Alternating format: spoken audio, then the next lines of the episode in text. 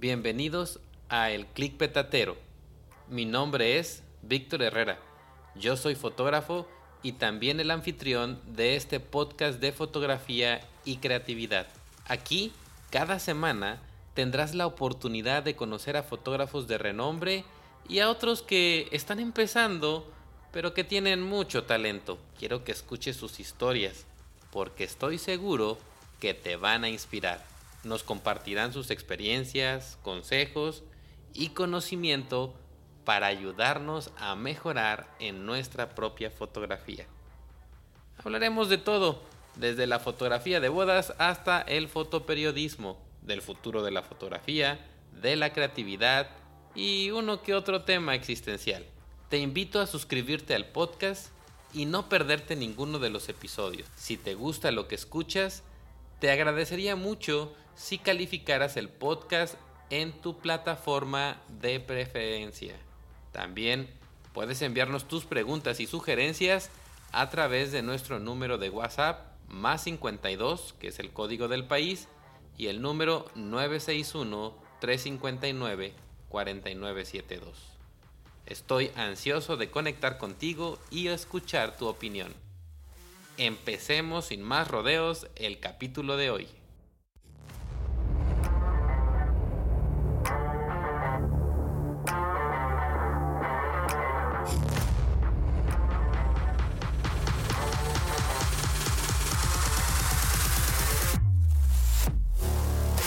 El clic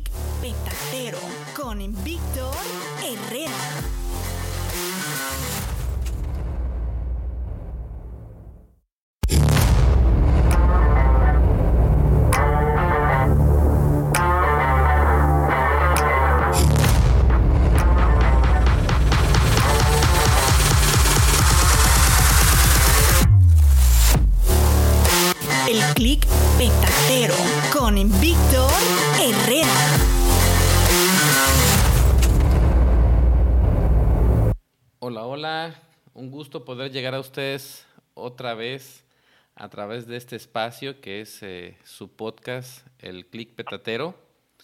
Mi nombre es Víctor Herrera y yo soy fotógrafo de bodas. Ya saben que en este podcast platicamos con personas muy interesantes que seguramente van a inspirarte mucho en tu trabajo, en tu quehacer diario de la fotografía. Recuerda que si te gusta algo de lo que platicamos aquí, te inspiró, te ayudó, pues te pido ahí, por favor, que puedas ayudarme compartiendo el podcast, este, tal vez eh, calificándolo en las plataformas que lo escuches, ya sea Apple Podcast, Spotify, para que podamos llegar a más personas. También te recuerdo que si te gustaría que entrevistáramos a alguien en especial o tienes alguna pregunta, con gusto puedes enviar un mensaje de WhatsApp o de Telegram al número 961-359-4972. Si nos escuchas fuera de México, nada más tienes que agregar al principio el más 52, que es el código del país. Muchas gracias por, por escucharnos y en esta tarde tenemos a una invitada este, eh, genial, una gran persona y, híjoles, creo que si, em- si empiezo a leer su currículum me voy a llevar la mitad del podcast. Les voy a Hola, decir... Víctor. Lu Peralta. Lu Peralta, muy buenas tardes. Eh, Hola, gracias. Buenas tardes. Buenas tardes a todos. eh, Lu es, eh, es fotógrafa, es licenciada en diseño gráfico y bueno, ha hecho retratos a muchas personalidades dentro del ámbito artístico, político, ha dado conferencias, exposiciones, ha participado en la realización de varios libros, ha hecho trabajos editoriales, es exfotógrafo de Fujifilm y es una persona eh, súper sencilla, eh, muy amable, accesible, eh, que he tenido la fortuna de poder ser compañera de ella en el grupo de exfotógrafos en Fujifilm. y hoy tengo la fortuna de tenerla aquí y poder platicar con ella. eh, Lu, cuéntame, ¿en dónde naciste, Lu? Este, nací en la Ciudad de México, en ¿Quieres hablar del hospital? El Hospital San José, y es que qué curioso, pues estábamos hablando en la mañana de ese hospital que está en Avenida Universidad, para los que viven en la Ciudad de México. Eh, y soy de aquí, mi familia también de, de varias generaciones. Sí, al ratito vamos a platicar de eso. Ah, ¿Qué, ¿qué, recuerdo tienes tú, este Lu, eh, de tu infancia? Estamos hablando de los 10 años hacia abajo, eh, que tú hayas eh, luego percatado que realmente tenía que ver algo con la fotografía. Ay, me preguntas, fíjate que como muchos de los que se dedican a la fotografía que recuerdan que su padre les regaló una cámara o, o cosas así, yo me acuerdo que mi papá trabajaba todos los fines de semana, entonces no podíamos hacer nada más que acompañar a mi papá para trabajar, ¿no? Y mi labor era es, reflejar la luz con el reflectasol. Y mi papá empezaba a hacer, bueno, fue el primero que hizo fotos de bodas en jardín. Y entonces yo era la encargada de, de iluminar a la novia, de arreglar la cola, de darle la manita a la novia, llevarle el ramo, ya sabes, todas esas cosas que hacen los niños. y eso, esos son los recuerdos que tengo, estar trabajando con mi papá. ¿Y, ¿Y en qué momento te diste cuenta que, que tu familia realmente era una familia muy importante dentro de la fotografía en México. ¿En qué pues momento te cayó el 20 de decir, ah, mi papá no es cualquier fotógrafo? ¿Sabes qué? Es chistoso porque en la escuela, y no sé si a los de mi generación, si, si escuchan tu, post, tu podcast, yo me acuerdo que en la escuela nos preguntaban que a qué se dedicaba mi papá, ¿no? y, y por alguna razón a mí me daba pena poner que era fotógrafo. En aquel entonces, eh, estoy hablando de los años 70, 80, pues como que ser fotógrafo no es como ahora, ¿no? Que, que todos tienen cámaras, hay acceso, los, los fotógrafos tienen, yo creo que yo lo siento como otro estatus, ¿no? este, los que se compran su cámara van muy orgullosos. Yo ponía que mi, mi papá era fotógrafo profesional. en lugar de poner fotógrafo, ¿no? Y, y no sé por qué nunca, en realidad yo voy a mi papá a trabajar normal y, y no, yo creo que ya fue hasta más grande que tuve conciencia que la fotografía que te llevaba a viajar y a conocer gentes muy interesantes. Ahí fue cuando me di cuenta que como viajaban mucho y como conocían mucha gente que invitaban a la casa, al estudio, que, que hacían libros, dije, ah, no, pues sí, sí, esto funciona, ¿no? Esto está muy padre, ¿no?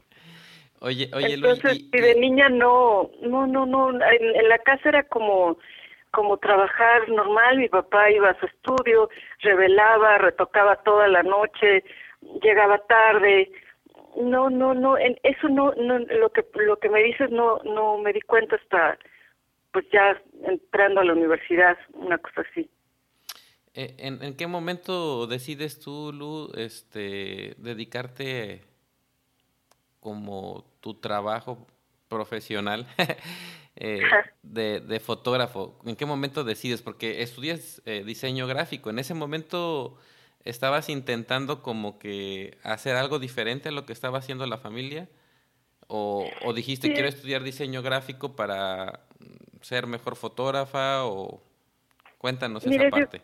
sí, mira, yo creo que en aquella época, te hablo de los ochentas, yo lo que quería hacer era artista, ya fuera cantar, este, dibujar, caligrafía, y entonces dije, bueno, pues estudiar diseño gráfico me gustaría mucho, y, y me metí a estudiar, pero nunca se me quitó el gusanito de querer ser artista, de hecho, hice mi primera exposición en 1990 en el Poliforum Cultural Siqueiros y preparé mi exposición con las fotos, fue Carlos Monsiváis, fue, fue bastante exitosa, pero en aquella época no había como hoy las becas, los contactos de las redes sociales, las oportunidades para la mujer.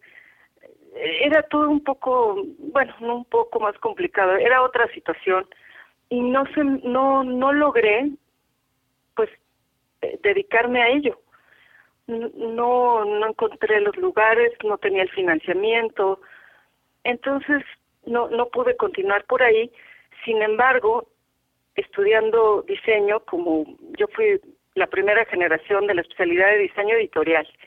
Entonces me uní con mi, con mi madre y mi hermana y pusimos una revista que se llamaba Fotoforo. Entonces yo era la, directora de, de, diseño editorial y, y fue una revista bastante exitosa en su época y como a los dos años o tres que, que diseñaba los reportajes de los grandes fotógrafos como Graciela Iturbide, este Pedro Pedro Valtierra, todos esos dije yo qué hago aquí sentada, yo quiero hacer lo que ellos hacen, ¿no? Y así empecé. ok. Fíjate que este definitivamente era totalmente diferente, ¿no? Y sí entiendo esa parte que platicas ahorita tú, las posibilidades que tiene hoy, eh, pues un fotógrafo de dar a conocer su trabajo, son muchísimas y, al alcance de, su mano, ¿no? En comparación de, antes, que este, era un poco más complicado, ¿no? Como lo mencionas. Sí, sí. Hoy quien tiene talento, eh, con un poquito de esfuerzo y de suerte, logra darse a conocer y dar un salto a internacional. Así de fácil. Sí. ¿No? Este, Lu, me, platicabas esto de que estabas en, eh, en la editorial de, de, la revista, que, que era, era, de la familia, y ahí tú no hacías fotografía, ahí tú nada más este, veías, ahí nació el gusanito por decir yo quiero ser como es como estos fotógrafos y ahí fue donde empezaste a hacer retratos eh, sí ya fíjate que eh, y el chiste es un chiste familiar pero mi papá decía que abría un cajón y salía un hijo fotógrafo, y es cierto. Hazte cuenta que llegaban las solicitudes de que si había un fotógrafo en la familia que pudiera ir a retratar a tal, o de una revista, o de un cliente, entonces siempre había alguien que iba a retratar. Pero hubo un día en que no, mi papá estaba ocupado, Héctor Armando, mi hermano, Catalina, este, una gran fotógrafa de, retrato, eh, mi abuelo, todos estaban ocupados. Y entonces e, era un era un amigo de mi hermano que necesitaba una portada para una revista que por cierto es este bueno ahorita me acuerdo del nombre. Pero bueno una persona que hizo mucho por el video en México. Pero bueno eh, necesitaban una portada y todos estaban ocupados y mi hermana les dijo mira mi hermana que tiene 16, pues sí le sabe a las fotos, sí toma buenas fotos, ella puede ir. Entonces fui a la, a la, a la asignación y era la foto de, de Pablo Milanés en el Hotel Casablanca, ahí en el centro. Y pues te imaginarás con qué miedo y con qué pena y con qué todo entré ahí y era un cóctel donde lo recibían y donde, pues, no sé qué, era un como cóctel de prensa pero con la sorpresa linda que él fue muy amable, me dijo que dónde quieres que, que, que, que, pose, o sea, amabilísimo, fue, fue una gran experiencia para mí. Y a los 16, así fue como empecé, mucho antes de lo de la revista, y así creo que se me fue dando las, la foto editorial. Un día, estando también, bueno, diseñando la revista, me recomendaron para ir a tomar fotos a una a una editorial que se llamaba Editorial Patria, con Patricia Bueno. y, y pues le gustó las fotos que le llevé porque yo ya para Fotoforum me había retratado a Álvarez Bravo y a otros personajes. Entonces me dijo, oye, no, pues sí, te vamos a mandar aquí a tu primera asignación. Y me mandaron y les gustó y me quedé como fotógrafa editorial por varios años. Yo creo que había pocos fotógrafos que se dedicaban nada más a editorial y me tocó una vida fascinante, varios, que fueron una década y un poco más. De retratar para varias revistas muy interesantes. Viajé, conocí justo lo que era mi deseo, ¿no? Lo que yo veía. Oye, esto de tener una cámara en las manos está fabuloso. De hecho, yo decía, y de veras no, no, no era mentira, no es que me fascinara la fotografía. Lo que me fascinaba era dónde te llevaba la fotografía. ¿A dónde voy a viajar, no? exacto, yo nunca fui una persona como este como tú como este como Sando que les encanta la técnica y todo lo saben y los equipos. No yo, yo, yo soy otro tipo de fotógrafa no entonces mm, mm, eso era lo que me gustaba. Hoy en día sí me gusta la fotografía y no es anuncio eh pero desde que desde que Fuji sacó su línea X y ahora el, el formato medio entiendo más, no me cuesta trabajo, no me pesa la yo, yo siempre he dicho que ahora sí quiero ser fotógrafa, desde hace 10 años que empezamos con, con, con Fujifilm, ahora sí quiero. Es un placer hacer fotos con Fuji.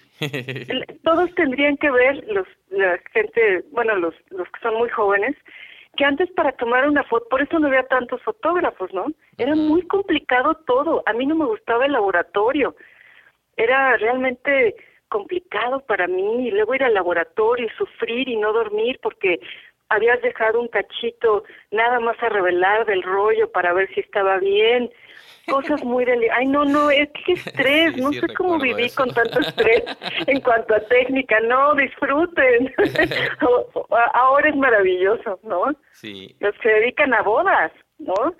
O sea, no hay que sufrir tanto, llevan dos, tres cámaras y con digital arreglas todo, si, si, si algo te salió mal, tienes este para arreglar en postproducción, todo, es maravilloso, ya se puede uno enfocar en la emoción, en el sentimiento, en que realmente salga la voz y el estilo de cada quien, ¿cierto? Exacto, totalmente de acuerdo.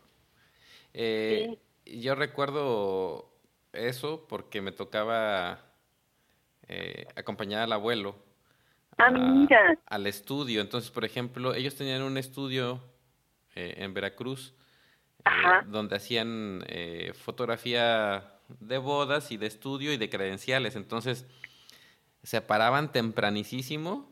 O sea, para mí era de madrugada, ¿no? Cinco de la mañana.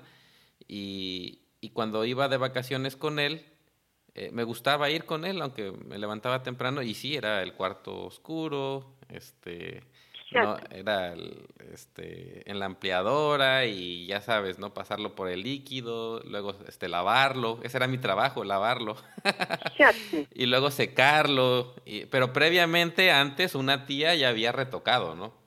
Ya había estado retocando este, un día antes o a veces en la madrugada, porque igual toda la familia trabajaba ahí. Eh, Lu, e, en esta, en esta parte que me estabas platicando ahorita, eh, eh, de tus inicios de la fotografía, ¿pesaba en tus hombros la, dinastía Herrera o te lo hacía más fácil? No, yo, mira, yo, como yo era la cuarta de la familia, antes que, que yo están Catalina, mi hermana, que es la mayor, ella sí tenía en sus hombros todo el peso de la familia, porque además algún día que mi papá lo hospitalizaron, ella tuvo que, que hacer a sus 18 años ir a los clientes a tomarles las fotos que ya estaban en la agenda. Mantuvo la familia un, un, par de meses, ¿no? Este, luego está mi hermano Héctor Armando, que bueno, por en aquella época el ser el, el primer hijo varón, pues como que pesaba, ¿no? Entonces también él, él cargaba con el resto.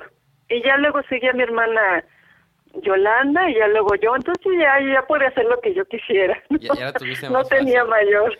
Sí, éramos una especie de familia fotográfica donde todos teníamos una, una labor. A mí a los 17 me mandaron a estudiar retoque en la escuela de Verónica Cass en Florida y yo iba a ser la que retocaba, ¿no? Que te quedaba perfecto porque a mí me gustaba el diseño y dibujar y ser artista.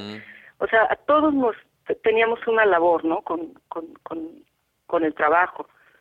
Sí. eso era lo único que yo tenía que hacer de, pues, digamos, de peso. Sí, déjenme contarles que, que, en el caso de Lu, pues ya es, es la cuarta generación de fotógrafos. El estudio Herrera es un estudio, pues creo que indispensable para la historia de la fotografía en México, debido a que han pasado muchas personas por los ojos de la familia Herrera. Y curiosamente, Lourdes, eh, nunca te he platicado esto, pero tu familia me dio un cliente. ¿A poco? ¿Qué, te preguntaron que eras primo o algo así? Sí, sí, eh, eh, estaba en Cancún.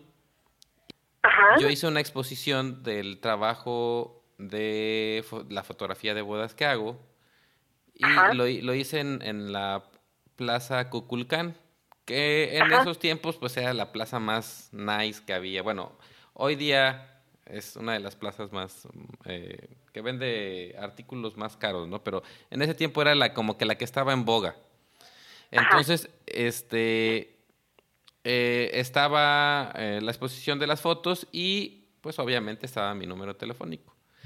Y me habla una clienta, una persona, una señora ya mayor, y me dice, este, hablo con Víctor Herrera, sí, bueno, quiero eh, que me hagas unas fotos de retrato tal día a tal hora. O sea, no me, no, no me dijo, este, oye, ¿cuál es tu precio? No, no, no, no, quiero que vengas tal día a tal hora y, este, y me pasas, ese día me, me dices cuánto es y te pago. Ay, sí. Eh, ella, ella vive en, en, ¿cómo se llama? En Plaza La Isla, en Plaza La Isla, digo, en el fraccionamiento La Isla. Y pues ya eh, llegué, tomé las fotos y nos quedamos a platicar un ratito.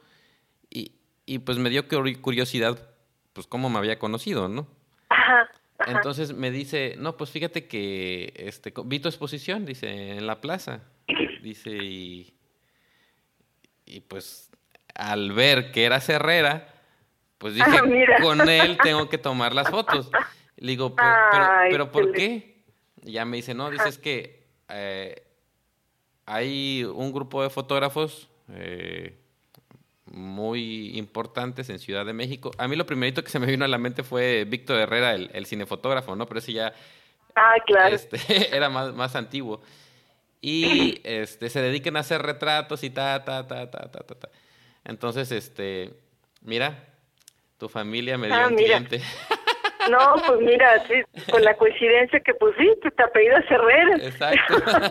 Qué bueno que, pues, digo, que, nos conocían y bueno, pues fíjate lo que es años después, que la gente recuerde el, el estudio Herrera. Justo estoy haciendo un libro, llevo tres años, haciendo un libro con mi papá, que cuenta la historia de, de las cuatro generaciones, de mi abuelo José María Herrera, que empieza su carrera en 1910 y pone su primer estudio, y luego de mi abuelo Armando Herrera, el fotógrafo de las estrellas, que desde los años 30 fue como que el lugar para irse a tomar las fotos, porque ya sabes lo que hablamos de la suerte, ¿no?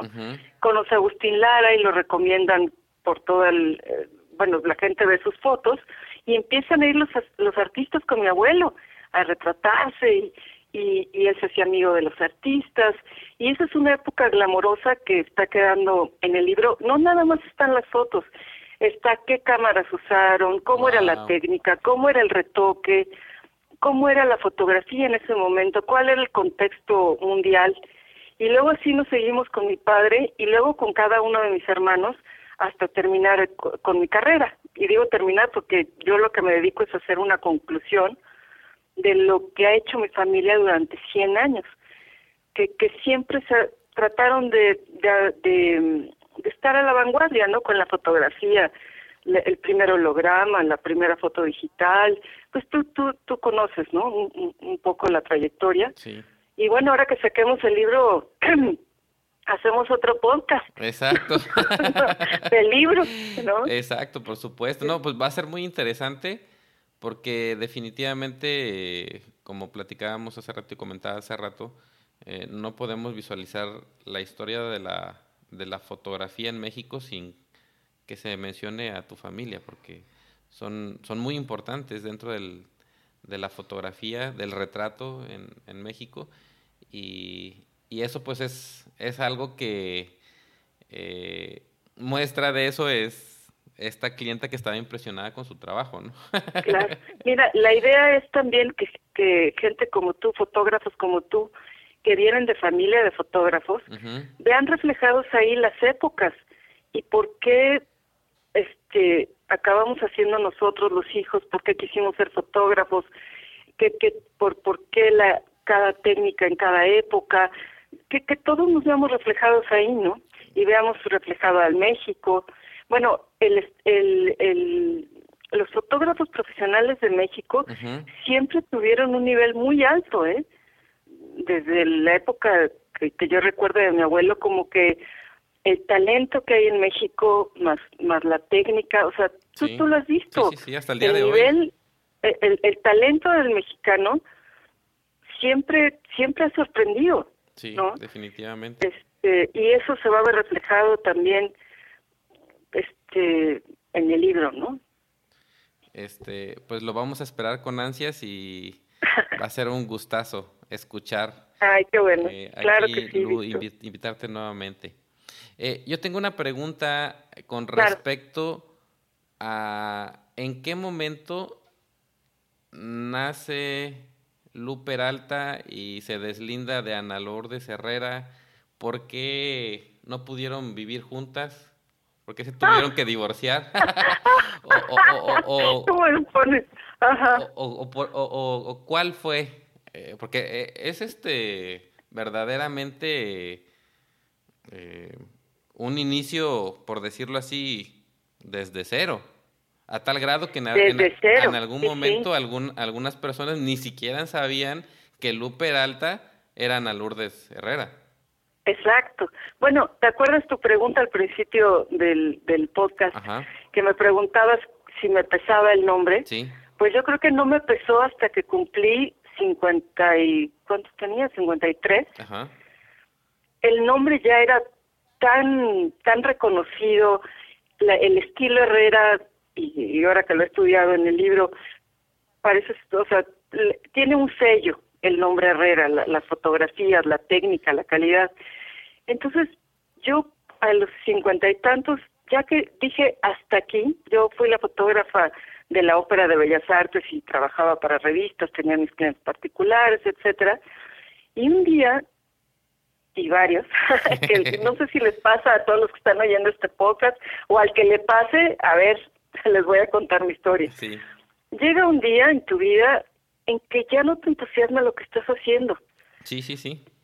Híjole, es que es que me tengo que levantar, tengo que preparar el equipo, hay que salir al tráfico, o sea, ya estás más enfocado en lo que no te gusta y en las este y es que debería de cobrar más o esto o no salen las fotos o hay que ir a la, no sé, cada quien tendrá sus ejemplos, ¿no? Sí. Yo la verdad es que dejé de tener emoción de salir a trabajar y hacer lo que estaba haciendo. Cosas por encargo que disfruté muchísimo, que amé, que tuve mucha pasión por hacerlo. Y yo creo que debe de llegar un día en que todos seamos honestos y decir, esto es lo que realmente quiero hacer, este tipo de fotografía es exactamente lo que quiero hacer, realmente soy feliz, realmente infundo este alegría a mi familia, a mis amigos, me ven con, con pasión haciendo las cosas. Y si no es así, cambien, por favor, busquen otras cosas. El mejor regalo que pueden hacer para sus hijos, para su familia, es ver a una persona feliz. ¿No? Entonces, bueno, a mí me pasó eso y tuve que ser honesta conmigo mismo y decir, tengo que regresar a perseguir el sueño que tuve cuando era joven no es que no haya sido feliz, ¿eh? fue una vida extraordinaria, digo, perdón, la poca modestia. Yo viví en un mundo donde todavía había revistas y me tocó un momento en la fotografía fascinante. Y luego me tocó la ópera, pero bueno, hay que saber que el mundo va más rápido, va cambiando más. Esto no es espiritual, esto es este esto es científico, el, la Tierra está girando más rápido, no sé si nota todo el mundo que el día se acaba más pronto, claro, sí. es el efecto Schumann, que, que los días, aunque tienen 24 horas, se sienten como de 16 y cada vez será más rápido, vamos a sentir que este mundo se mueve más rápido.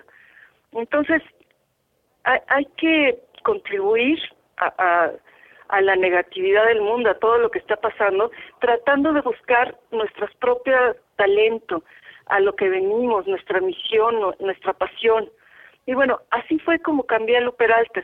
Yo quería, cuando quise ser artista, dije, me voy a enfocar a ver qué hizo mi familia durante 100 años y buscar una conclusión, porque yo ya no, no tengo hijos y aquí conmigo se acaba la, la tradición herrera, las cuatro generaciones. Entonces, me estoy dedicando a explorar qué es el retrato, hacia dónde vamos, nuevas técnicas, todo acerca del retrato. Esa es mi, mi, mi labor como artista, además de las series que estoy proponiendo. Y cuando tú quieres investigar un tema, eso es muy sabido, este, tienes que alejarte de, de lo que quieres estudiar, de lo que quieres ver. Hay que salirse para verlo desde afuera, ¿no? Sí. Y entonces dije, si me sigo apellidando Herrera, nunca lo voy a lograr, porque voy a estar adentro. Sí, ya, y además, ya te cuando enseñe, ¿no? En ese... Exacto, y cuando enseñe una serie artística, todo el mundo lo va a relacionar con la familia este de, de, de la tradición herrera, del prestigio herrera, ¿no? Fíjate, a ti te tocó, ¿no? O sea, te apellidas Herrera, ahora le quiero con Víctor, ¿no? O sea, trae un, trae un, claro, ya cuando conocen tu trabajo, pues ya, ya es Víctor Herrera, ¿no? Pero bueno, que es, es este, te, te, hay un, hay una cierta, pues, sí, una tradición ahí. Entonces me cambié el apellido de mi madre y, y, y desde el Peralta estoy haciendo toda esta nueva carrera artística, ¿no? Que, que es nueva carrera fotográfica, porque soy artista fotógrafa contemporánea. Es lo nuevo que hay en fotografía. Lo que pasa es que la fotografía como la conocimos ya no existe. En realidad, y esto es algo interesante de hablar, los que estudiamos fotografía en las escuelas, eh, todavía hace 20 años, o sea, todo ha cambiado muchísimo. Ya la fotografía en sí, no, no, lo voy a tratar de explicar de una manera que no se sienta peyorativo, porque al contrario, la fotografía ha entrado a un lugar muy especial en el arte.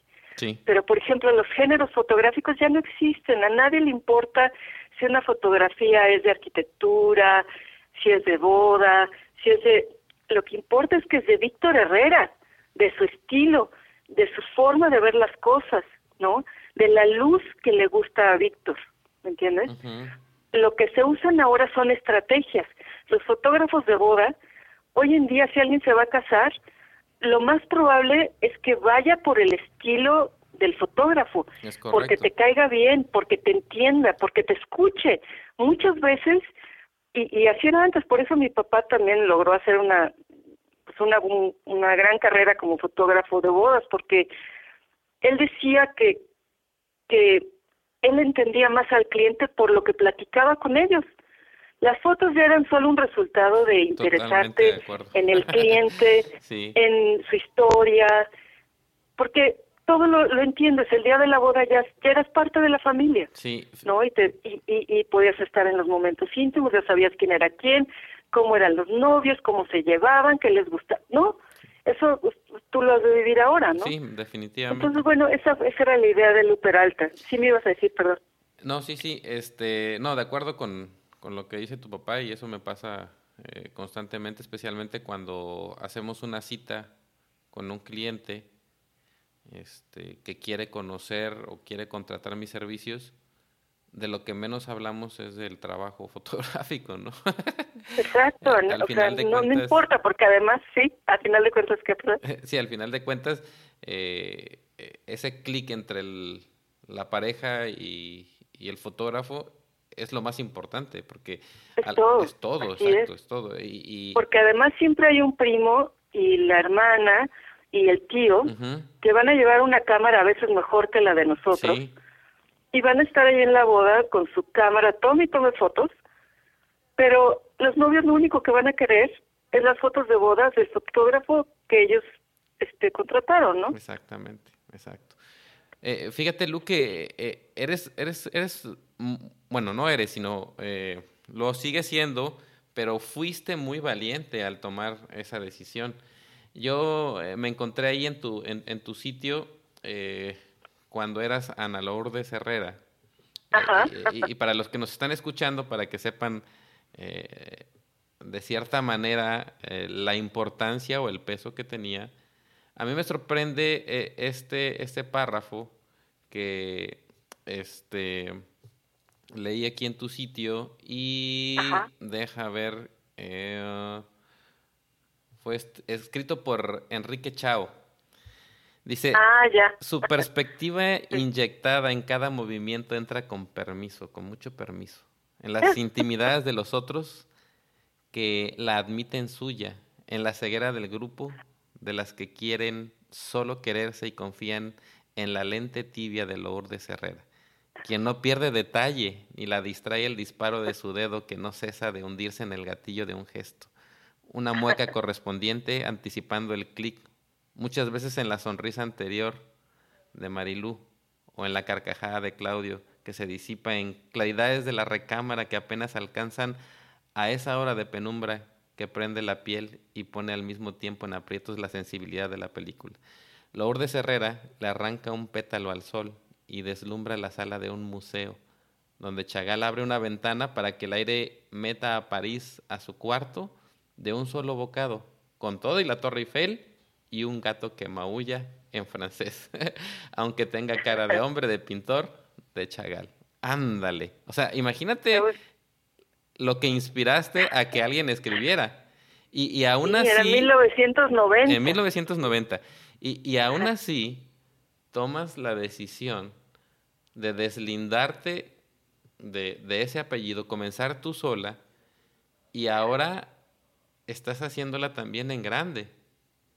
¿Qué, pues mira, ¿qué este parte de, de, ese proceso has disfrutado más, Lu? La parte de ese proceso que disfruto más es ahora, si eso le sirve a alguien de escuchar, que alguien que ya tenía una vida hecha, ganaba su dinero, este, ya reconocida, eh, etcétera, etcétera, cambia de nombre, se atreve a buscar un, un, una nueva actividad, una nueva profesión, porque de alguna manera cambié de todo, ¿no? Este, yo hacía fotos por encargo, ahora no. O sea, a lo total desconocido y aprender desde cero. Yo a mis cincuenta y tantos estaba estudiando con artistas maravillosos de veinte, ¿no? O sea, este, sin miedo, no tengan miedo. La vida, este, es el lugar común es muy corta. Si, si, si, les, si no están a gusto, si sienten que algo les mueve, atrévanse a, explorarlo. No se trata tampoco de cerrar el estudio y ya quiero ser artista, ¿no? Hay que hacerlo con inteligencia, pero si siempre quisieron ser arquitectos o si siempre quisieron tener un taller de carpintería o, o, o lo que sea, háganlo, ¿no? Esta es la gran prueba, lo que me preguntas, esto es lo que más disfruto, Víctor. Si mi vida y lo que estoy haciendo le inspira a alguien para encontrar eh, cosas que lo hacen feliz, que es que qué maravilla, ¿no? Claro, sí. Este, eso es lo que lo que más disfruto ahora porque eso es lo que hago como artista. La, la obra que hago y eso es lo que aspira todo artista es que alguien cuando ve la obra se las conexiones en el cerebro se mueven. Eso es algo que yo como artista no lo voy a saber y tal vez el que está viendo no, no tenga conciencia de ello. Pero cuando ustedes van a un museo o a una galería o al estudio de un fotógrafo, el ver esas imágenes los inspiran y hacen conexiones y, y, poco a poco su vida se va transformando. Esa es la maravilla del arte y la maravilla de la fotografía, ¿no?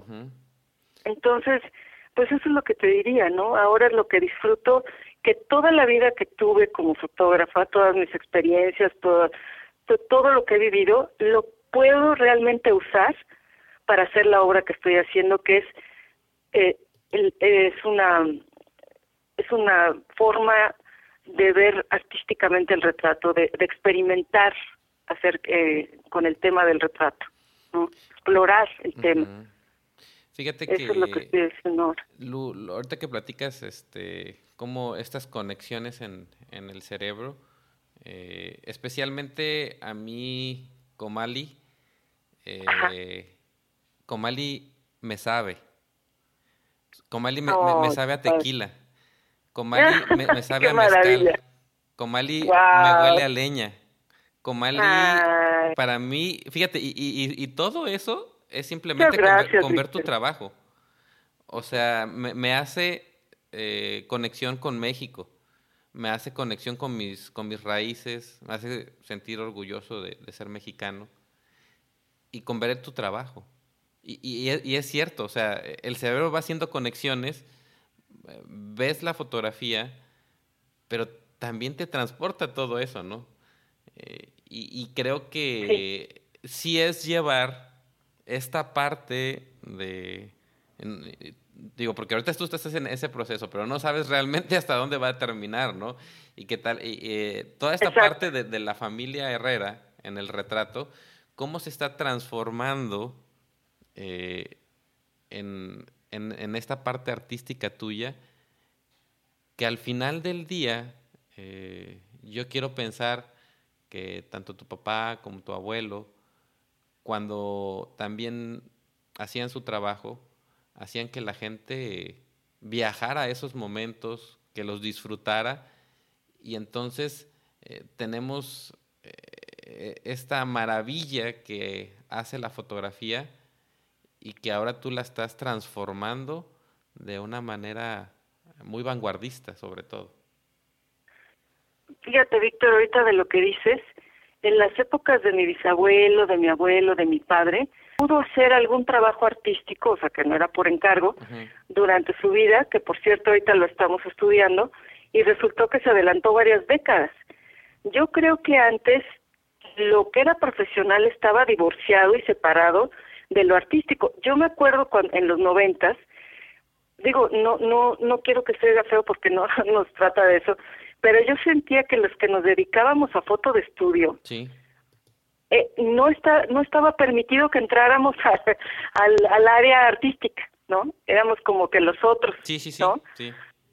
No, no, no, sé si me entiendes el concepto. Sí, por supuesto. Tenía una razón porque era por encargo, ganábamos dinero y era el concepto como que el artista este no lo hacía por dinero, ¿no? O sea, había un chorro de mitos que ahora yo los he estado, pues digo, recordando, escribo de ellos y digo, bueno, pues que esto no, no tenía sentido, pero bueno, así era y está bien porque así era. Hoy en día ya no está dividido eso. Los fotógrafos profesionales que nos escuchan por el teléfono lo saben, yo creo que ya muchos fotógrafos en el mundo, sobre todo artistas, pues, pues, hay que también ganar dinero, porque ser artista, pues no es que, o sea, también tienes que ganar dinero, pero hoy en día no está dividido. Eh, yo he visto muchos artistas, y esto es muy común, que en su página web tienen este fotografía de boda, fotografía de retrato, fotografía de comercial, de arquitectura o como sea su especialidad, y luego hay un apartado en la misma página web que dice comisiones o por encargo, ¿no? Y, ahí ofrecen este lo, lo que es pagado, ¿no? Los contratan los las las marcas, sobre todo ya artistas que tienen un estilo muy muy pues que se distinguen, las compañías los los contratan. Pero también puede ser al revés. ¿No? Este, si son fotógrafos por encargo, también pueden tener fine art, ¿no? O fotografía artística en su misma y y pueden vender las fotos que hagan por gusto en Instagram o, o, con carrito de compras en la página web. O sea, ya nadie se espanta y ya nadie minimiza a los artistas porque venden, ¿no? O, o, sea, ya nadie ve mal a los fotógrafos profesionales que también son artistas. O sea, eso ya se acabó y yo invito a todos los que nos escuchan, si tienen el gusanito de la foto contemporánea, bueno, ya hay muchas escuelas, hay muchos seminarios, donde aprender cómo empezar a hacer arte, cómo hacer una serie, cómo desarrollar un concepto, y no tienen que dejar su práctica este, de tomar bodas. al contrario, pueden eh, añadirle a, a su fotografía profesional todo lo que aprendan de la búsqueda de su estilo y de los conceptos en la fotografía contemporánea, ¿no? Que esa sería la, la idea, ¿no? Claro. Eh, muy... Yo ahorita por, por tantos años, pues, pues me puedo dar el lujo de, dedicarme por completo a ser artista. Sin embargo, hasta yo recibo comisiones de retratos artísticos, ¿no? Entonces, bueno, perdón que te interrumpí. Sí, sí. Eh, en, en el caso de, la, de tu fotografía eh, artística que haces ahora, como, como artista visual, eh, ¿tienes algún discurso detrás de tu trabajo visual? un, un, discurso definido o cada serie tiene un discurso diferente? Ajá. Es una excelente pregunta, Víctor. Mira, este para, para ser artista, lo, bueno, estamos en la época contemporánea, en la época conceptual. Los artistas tenemos un discurso en general, es el artist statement, la declaración de artista, y luego, bueno, esa puede ir cambiando según la, la trayectoria del artista, conforme vayas creciendo y, y, y desarrollándote como artista, y efectivamente, cada, cada serie que haces, cada cada trabajo tiene su propia declaración de proyecto, su project statement, como se dice en inglés. Oh, muy interesante. Es muy importante, de hecho, es la base de un artista, que, que tu, tu sello, tu estilo, siempre esté ligado a un tema. Eso es lo que, digamos, te distingue hoy en día ¿no? Como, pues, es la, es la manera, así como los fotógrafos profesionales, o tú haces boda y la gente ya sabe cómo toma Víctor las bodas y su estilo, como artista igual. Yo, por ejemplo, como artista internacional, me, me reconocen como artista que, que empuja los límites de la fotografía y que estoy en la exploración del retrato. Y así cada artista debe de, bueno, el, el debe no es la fuerza, pero es lo más este recomendable, ¿no? Que tengas un discurso, pero sobre todo un tema en el que te puedas este que, que, que te referencies, ¿no? Digamos que sea tu tu, tu, tu, tema, vaya. tu sello. ¿No? Tu sello. eh, para ti, Lu, ¿cómo, ¿cómo definirías la, la creatividad? ¿Qué es para ti la creatividad? La creatividad es la vida hecha imaginación. Es hacer conexiones con toda la información que tú recibes del mundo.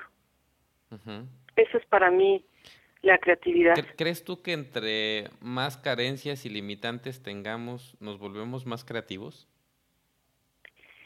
Es que aquí hay una cuestión. ¿Quién va a ser el policía que va a decir cuál es, quién tiene más carencias que quién y de qué tipo son las carencias. Este, depende de cómo veamos las cosas. No existe ni negro ni blanco, no existe ni malo ni bueno. Depende de dónde veas las cosas, si crees que le falta o le sobra. Entonces, por eso te diría que a mí lo de las carencias, pues es muy subjetivo, porque hay artistas que que no han tenido, por ejemplo, y te hablo de artistas porque es mi área, que no han tenido muchos recursos y que llegan a, a, a tener carreras y tú ves su arte y, y, te sorprende. Eh, precisamente, precisamente a eso me refiero. Eh, ah. eh, una carencia, te lo voy a explicar de esa manera. Una carencia puede ser económica, ¿sí? Una carencia puede ser emocional, puede ser física. Por ejemplo, en el caso de Beethoven, eh, el problema auditivo que tenía hace que entre todos los compositores de su época sobresalga su obra precisamente por esa carencia. A eso a ese tipo a ese tipo de carencia me refería. ¿Tú crees que Ah, pues mira, esas sí. Perdón, sí. Esas carencias para mí resultan ser una bendición. En, digo, hay que ser muy muy este muy con mucha apertura escuchar lo que estoy diciendo porque obviamente pues son tragedias no pero por ejemplo y ese y, te voy a dar un ejemplo que hay en en Netflix. Hay un documental de Sai Wotian este este artista chino que hace obra con fuegos artificiales. Este es un ejemplo que todos pueden ir a, a, ver el documental.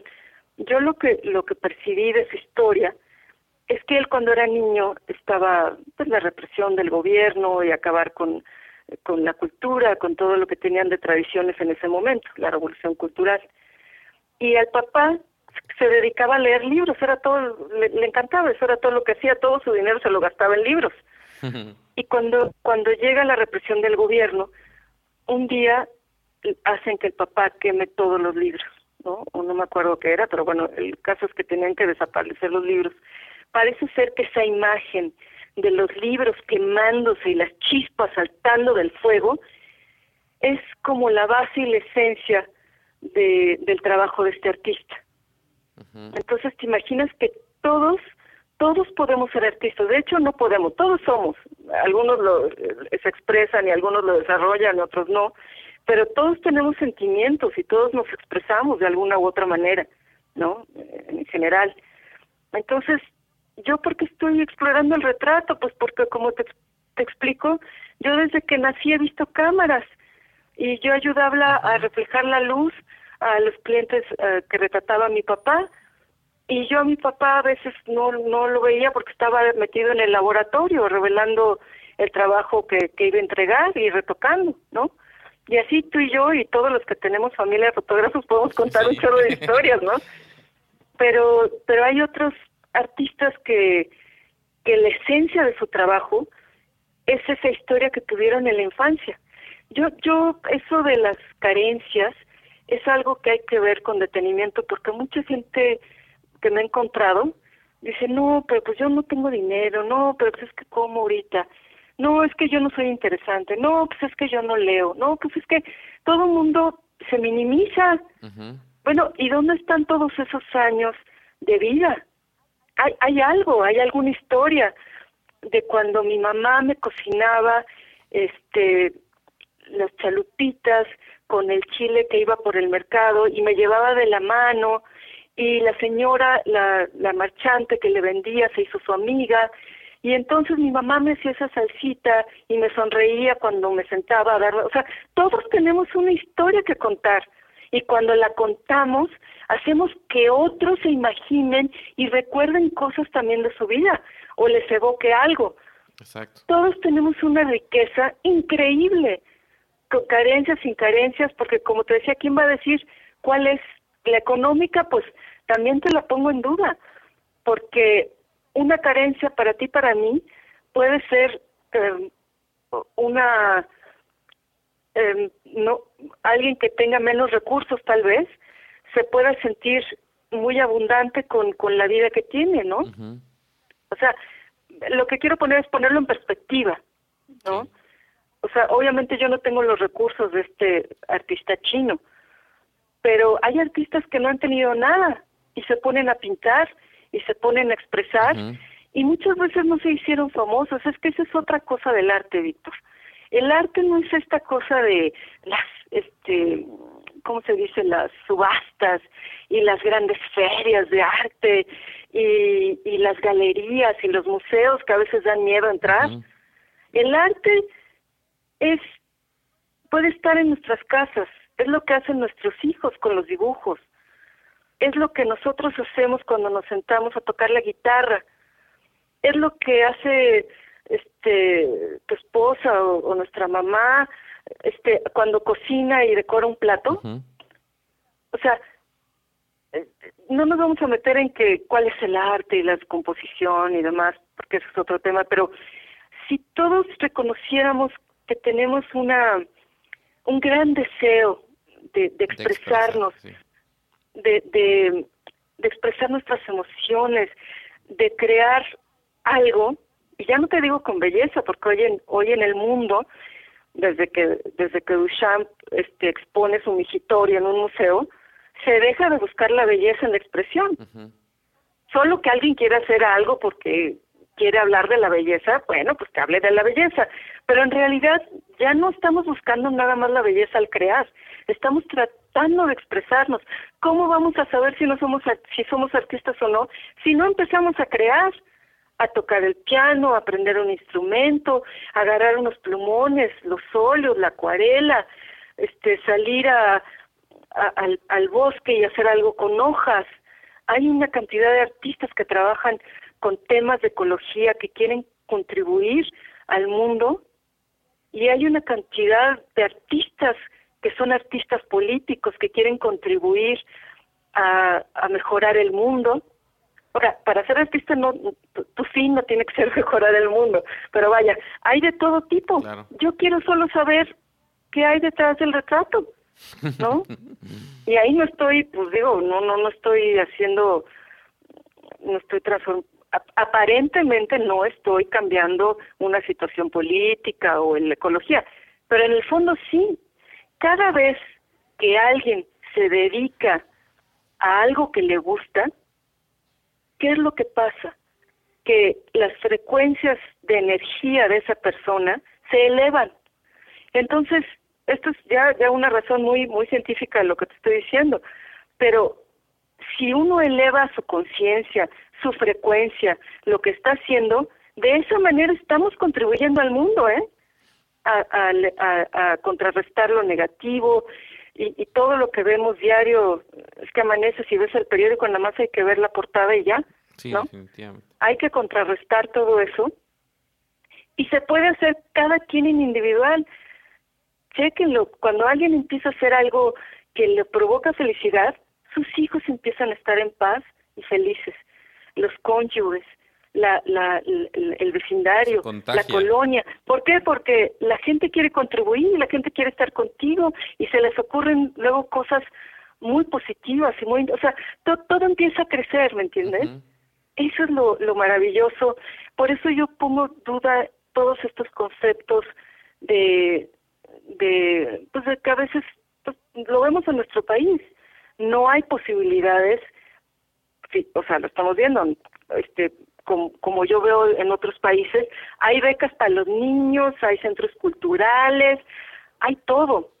Pero bueno, no nos fijemos en lo que no hay. ¿Qué es lo que sí hay? Porque hasta en Haití y en otros países del mundo se hace arte y los niños tienen un talento increíble y, y, y, y bueno, ahí está la, eh, la, la problemática que hay que que hay que ver cómo se resuelve, ¿no? En cada colonia, en cada vecindario, ¿qué podemos hacer los que vivimos ahí, ¿no? Y definitivamente, Lu, que eh, en el momento en que tú aportas eh, en expresar tus sentimientos de algo que te produce felicidad, eh, tocas a otras personas y, y, tal vez mm, mucho más de lo que pudieras pensar, ¿no? Porque motivas tal vez a esa persona, inspiras a otros y definitivamente pues es una manera de, de contribuir con nuestro granito de arena. y, perdón, no nada más, no sé si me expliqué bien, no nada más es expresando cosas positivas. La, la expresión, la creatividad a veces es de, de tragedias, ¿no? De infancias truncadas, de, de, de cosas terribles, ¿no? Lo, lo importante también es contar las historias, o sea, expresar las emociones, los sentimientos, y, y, yo creo que una forma interesante de hacerlo es contando historias. Tú y yo las contamos con la cámara, pero puede haber alguien que escribe muy bien, o toca un instrumento, o canta, ¿entiendes? Entonces, lo que sea que traigamos adentro, hay que, hay que, si alguien tiene el interés, pues a compartirlo, ¿no? Exacto. Esa es la, la idea. Eh, Con responsabilidad y, y, todo lo que incluye. Claro. Cuando, cuando estás tú en este proceso creativo, Lu, este, ¿de dónde te inspiras? Por ejemplo... Mira, así. Ah, sí, por ejemplo... Eh, ¿Por ejemplo Por ejemplo, en el caso de, de, de una serie en específico, ¿cómo llega la inspiración? A, ti para tomar, decir, ¿sabes qué? Este va a ser mi discurso en esta serie. Mira, nunca es así.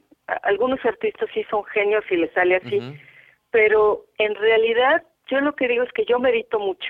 Yo dos veces por semana me conecto a mi canal con un grupo, de los que hay miles eh, ya en el mundo, para meditar una hora y media.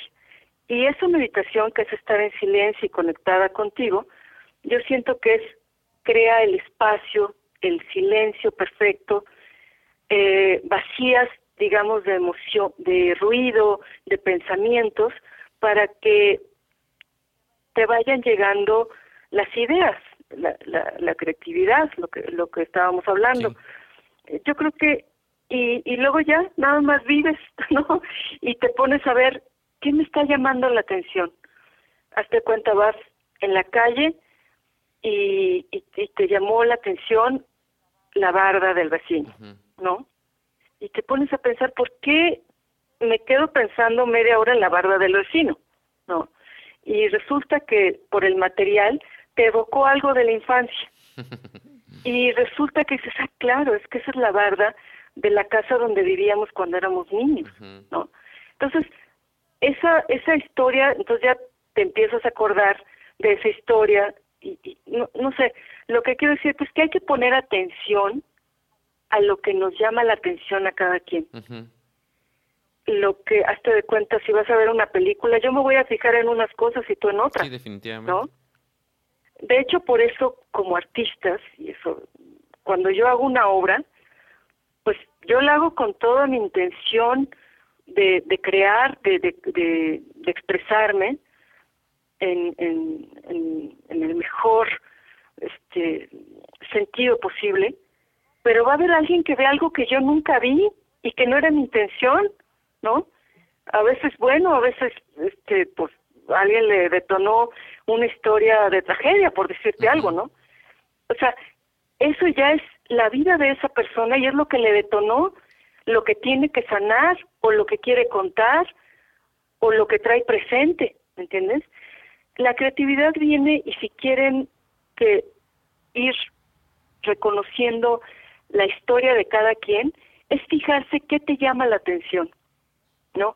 A mí lo de los comales, lo que pasa es que yo dije, en la exploración que tenía, dije, bueno, pero, pero ¿desde cuándo estamos, este, retratándonos, no?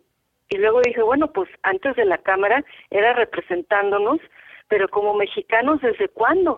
Mexicanos entre comillas, porque en la época prehispánica no había México, había mexicas, ¿no? En, en, el, en el valle, en, en, la, en el Anáhuac, ¿no?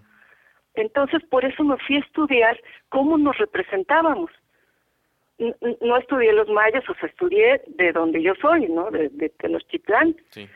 Entonces de ahí surge Comali, de una búsqueda real, este, compasión, de ver desde, quiénes somos, cómo nos representábamos, qué materiales estamos usando ahora que usamos hace 500 años. el comal está ahí en el códice mendocino dibujado y todos en nuestra casa tenemos un comal que finalmente se convierte en el testigo de la familia, de las historias familiares, de, de, nuestros sentimientos. Exacto. ¿No es increíble? Un mismo objeto. Que ha pasado generación tras generación.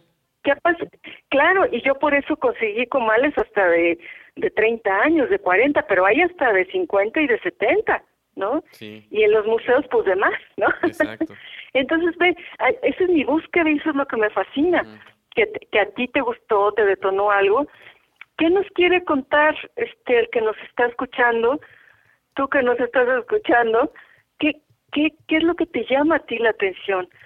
¿Qué es lo que te detona cosas? ¿Qué es lo qué, qué elementos, qué colores te gustan? ¿Qué cuáles son tus objetos favoritos? ¿Cuáles son este, las cosas que más recuerdas de tu infancia? ¿No?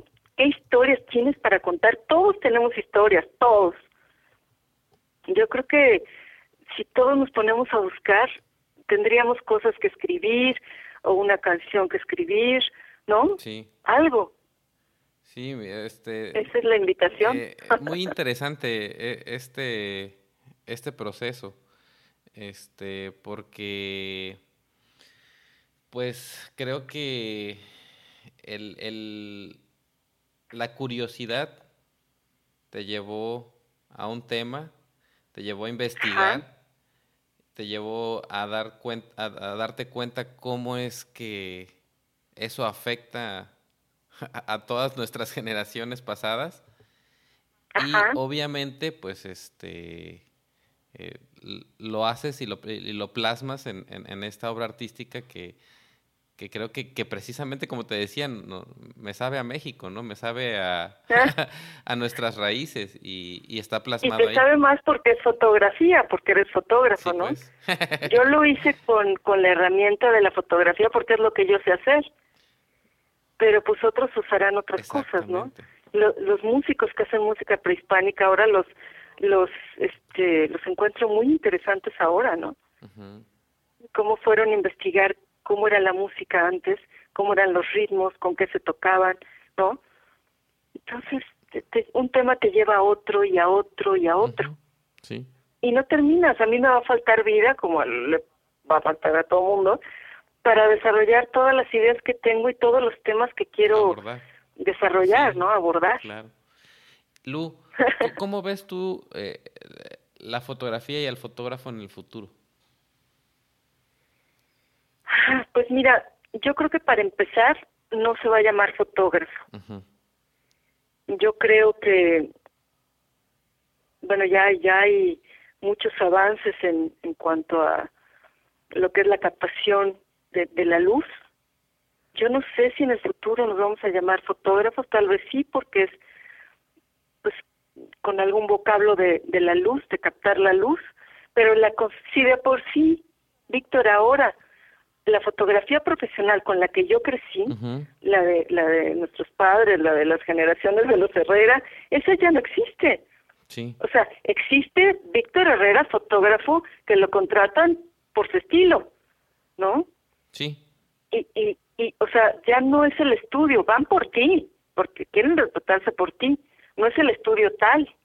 Bueno, así es como lo veo yo. Sí, no, ya en otros países ya no existe, ya es ya van por el por la persona que lo hace, no por el estudio. Es parte de lo que el marketing eh, menciona que es eh, la personificación de las marcas, ¿no?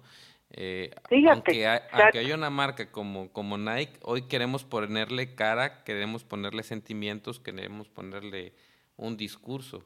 Y es parte de lo que tú me estás este, comentando. Sí, sí. Y, y, y, lo que comentábamos de que ya la fotografía está muy ligada con el arte, ¿no?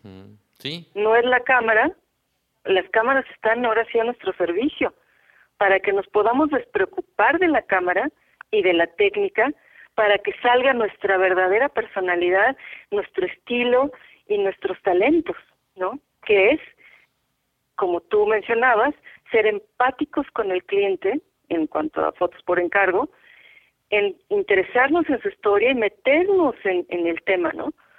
Y, y en cuanto a artistas, que, que sea muy fácil realmente materializar una idea, ¿no? Ay, pero ¿qué, qué, me ibas, ¿qué me dijiste ahorita? Te quería decir algo que era... ¿Sobre la humanización de las, de las marcas? Ah, lo de, no, y de, de lo de la fotografía.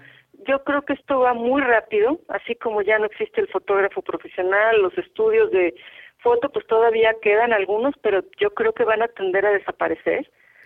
Van a quedar los artistas, fotógrafos que contratar para eventos o para hacer encargos, pero el fotógrafo en el futuro yo creo que va a ser, yo creo que más bien va a ser un artista o un director de, de escena o, o este, no sé, no, no, no creo que el fotógrafo más bien va a haber otro tipo de profesiones que utilicen la herramienta de la fotografía.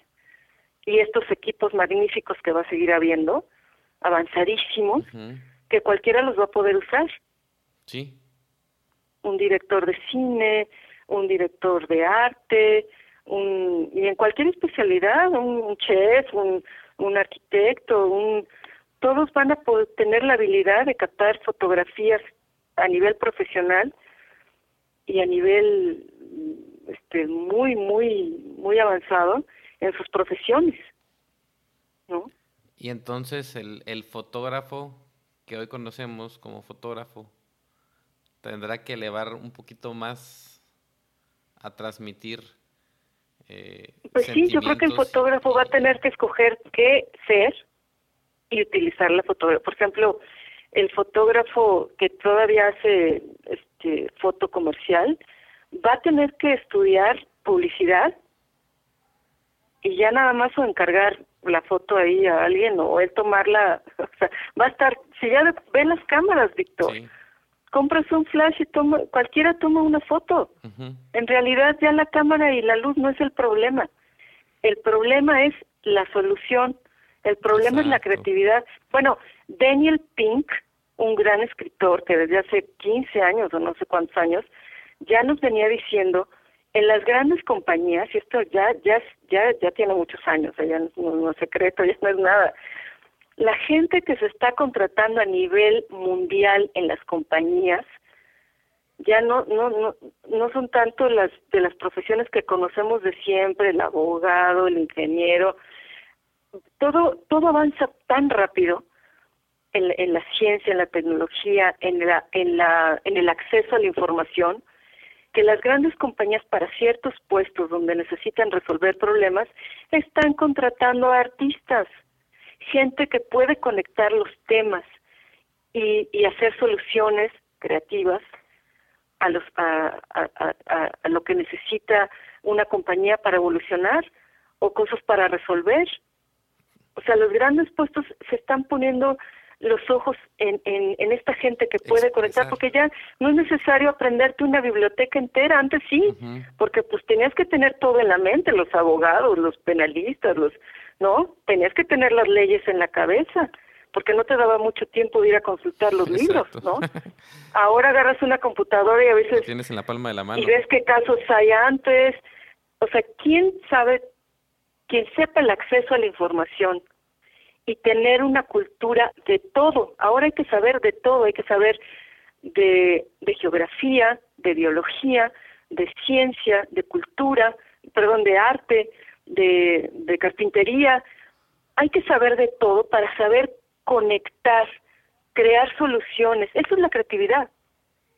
Conectar este puntos. Sí. Entonces yo invito a los que son fotógrafos que vean qué es lo que les gusta, y claro, como yo, utilicen la fotografía como una herramienta, pero vayan transformando porque esto va a ir muy rápido. Sí, y, y, va haciendo que de cierta forma eh, estoy de acuerdo contigo en el hecho de que tenemos que volvernos multifacéticos en el sentido. Y exacto, mira, no se trata de dejar de hacer fotos de bodas. Las bodas siempre van a existir, pero hay que verlo al revés a ti te gusta la fotografía de bodas, tu personalidad es fantástica para relacionarte con la gente. Yo te he visto, yo fui a tu conferencia de marketing ahora en el Fujifilm Next Day. Sí. En realidad eres eres una gente que eres un artista, eres un creativo con un gran talento, un gran don de gentes y, y eso te permite hacer fotos de boda que es tu pasión pero no al revés, no se trata de ser fotógrafo y luego hacer mil cosas. No, yo lo, bueno, es como yo lo veo, ¿eh? Yo diría, ¿qué es lo que quieres hacer? ¿Quieres viajar? Bueno, estudia turismo, estudia, este, por ejemplo, los fotógrafos de, de National Geographic de toda la vida son así, ¿eh? National Geographic desde siempre no contrataba fotógrafos, contrataba especialistas en el tema, y creo que hoy en día lo harán igual, que saben fotografía que eran fotógrafos también, pero la idea de la contratación venía porque eran antropólogos, arqueólogos, biólogos, nunca porque eran fotógrafos. Sí, porque al final del día te van a, proporcionar la visión eh, que tú estás que, está buscando este, la marca, ¿no? Exacto. Y con la fotografía ya captaban lo que ellos, en su intención, ¿no? Lo más importante es la intención.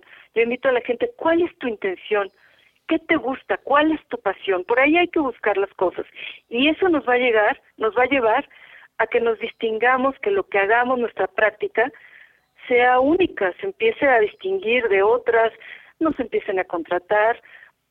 Sé que es muy difícil nuestro país, nuestra circunstancia económica, pero hay que, hay que, no hay que perder la fe, hay que tratar de ver esto que te platico, dónde están nuestras fortalezas, cuáles son nuestros dones, por ejemplo, el tuyo, como te digo, el don de gentes, ¿no?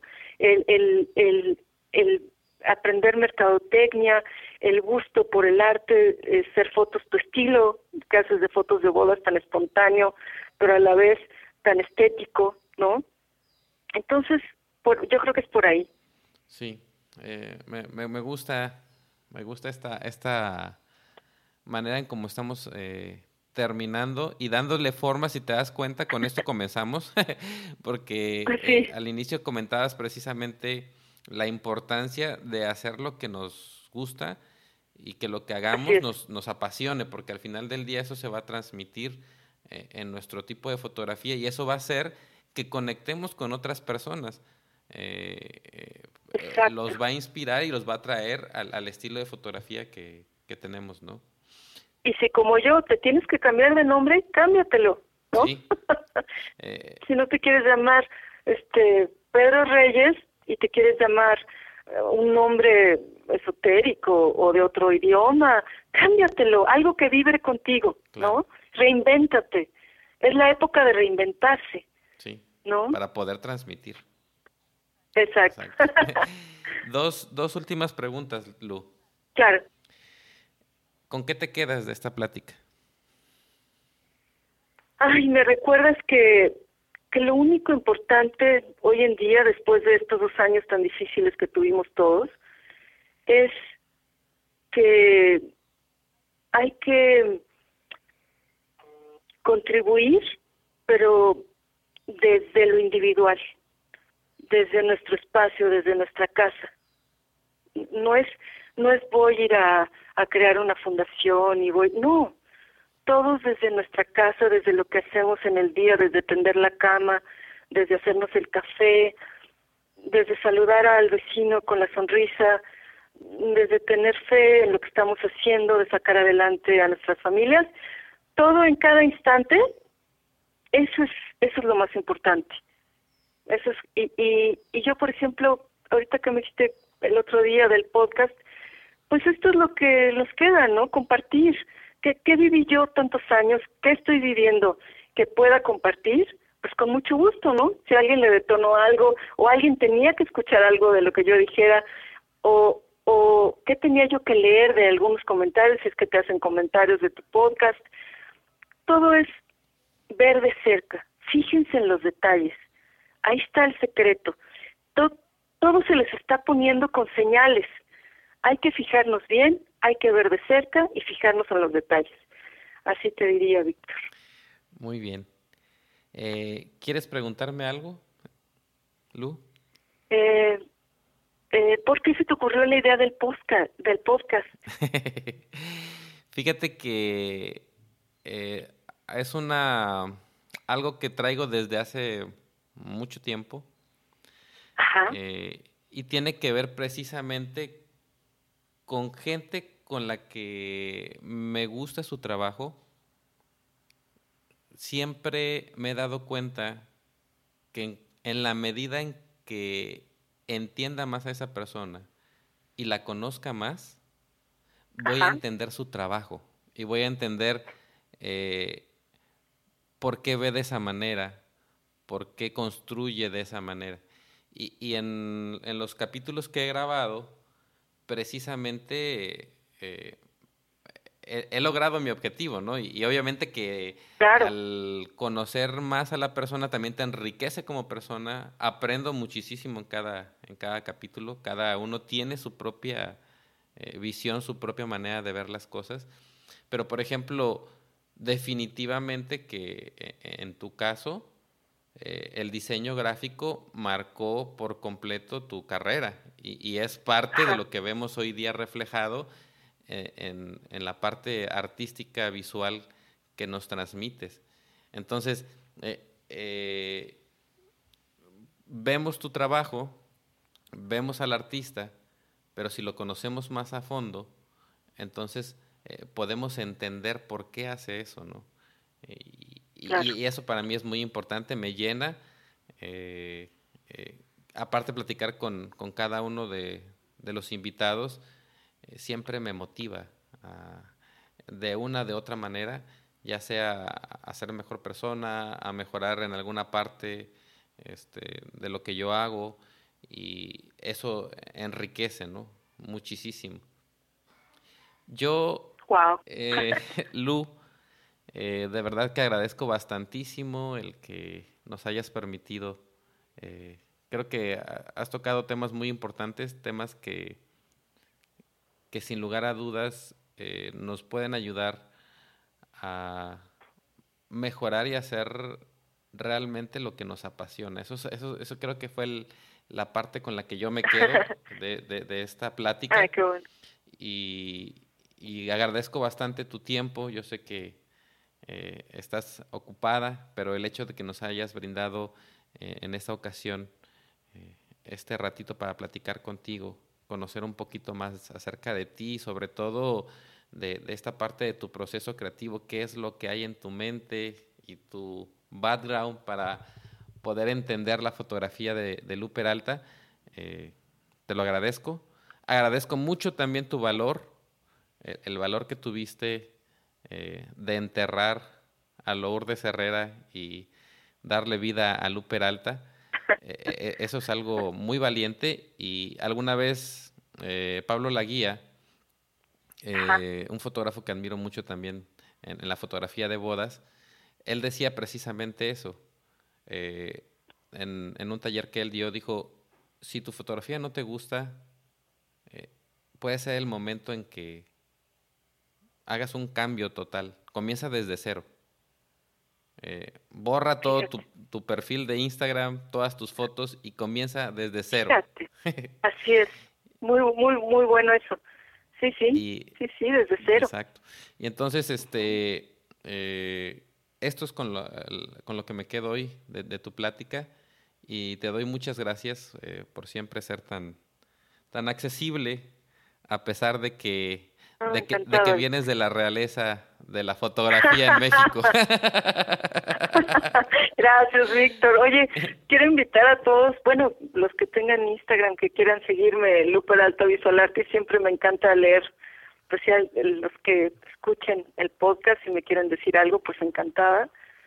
Y este y gracias a ti por la invitación, ¿no? Y encantada y, y es un gusto siempre escucharte y siempre verte, Víctor. Muchas gracias por la invitación. gracias a ti, Lu.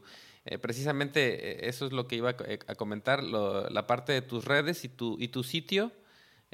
a Lu la podemos encontrar en Lu Peralta, se escribe L-O-U, Low, Peralta.art, A-R-T. Y en Instagram... Este... En Instagram, bueno, pues ya si me das chance, tengo dos. Ajá es Lu, Lu guion bajo, Peralta guion bajo, foto guion bajo, based bajo, artist. y luego el otro Instagram es este el de Herrera Archives. Los archivos Herrera. Exacto. Tengo dos, uno para el libro y otro para, para lo de artista. Sí. Eh, la verdad es que yo siempre digo que nuestra columna vertebral es nuestro sitio web entonces, este, si se van a luperalta.art, ahí van a encontrar los links tanto para Facebook como para Instagram. Ah, es cierto. Y este, van a conocer un poquito más del trabajo, de las series que ha hecho Lu, y para que la sigan en, en, sus redes, estén al tanto de su trabajo. Y damos muchas gracias, este, Lu, nuevamente por, por haber estado con nosotros. A todos los que nos escuchan, también les agradecemos su tiempo. Y si te gustó algo de lo que escuchaste el día de hoy, eh, te pido que eh, compartas este podcast y que también nos califiques en cualquiera de las plataformas. Esto fue el Click Petatero.